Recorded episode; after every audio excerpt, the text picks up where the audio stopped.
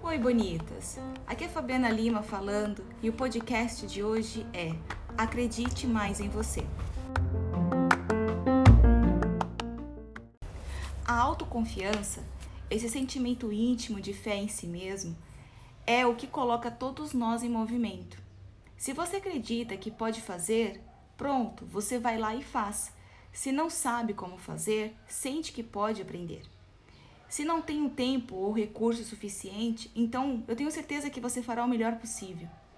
E se falhar, vai compreender que ao menos terá crescido com esse processo. Ou seja, é essa força interior chamada de autoconfiança que permite que se viva verdadeiramente sem hesitações, sem perda de tempo. É ela que vai permear as nossas ações para seguir com mais sabedoria.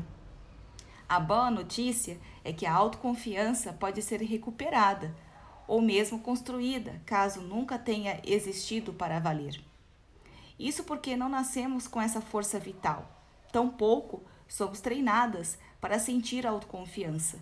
Pelo contrário, a nossa educação coloca os outros desde cedo como referência. Primeiro, aprendemos a agradar nossos pais e professores, depois os amigos, o namorado, o chefe. Muitas vezes, nos moldamos de acordo com a companhia. E essa mania de querer agradar o outro abala demais a coragem interna, pois é autoconfiança tem a ver com autenticidade bonita. Ser você mesmo, o que por sua vez tem tudo a ver com humildade, entre aspas, ser um entre tantos, fecha aspas. eu vou explicar melhor sobre esse assunto, mas antes eu vou deixar uma frase nos seus pensamentos, bonita. Anota aí. Uma pessoa humilde é aquela que reconhece e aceita a própria natureza, feita de luz e de sombra.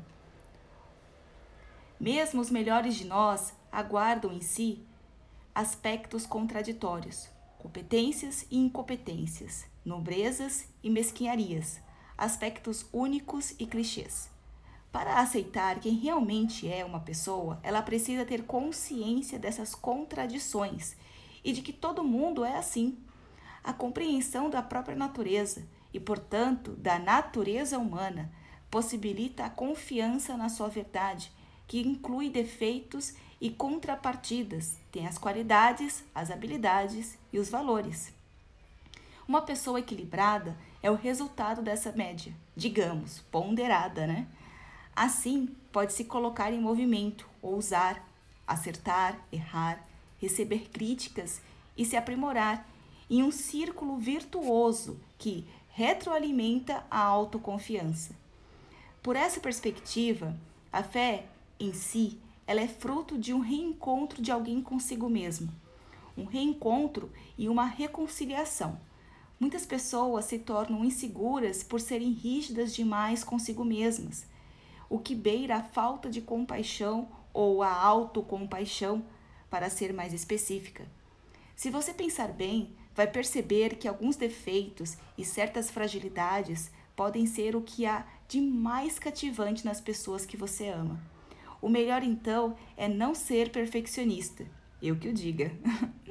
Aceitar seus defeitos, ainda que para superá-los. Acolher suas falhas, ainda que para corrigi-las. E encontrar nessa vulnerabilidade tão humana o caminho para o próprio amor. É a autoconfiança que permite que se viva verdadeiramente, sem hesitações e sem perda de tempo. É ela que permeia as suas ações para seguir em frente com mais sabedoria. É preciso se compreender e se perdoar agora para fazer a coisa certa na próxima vez.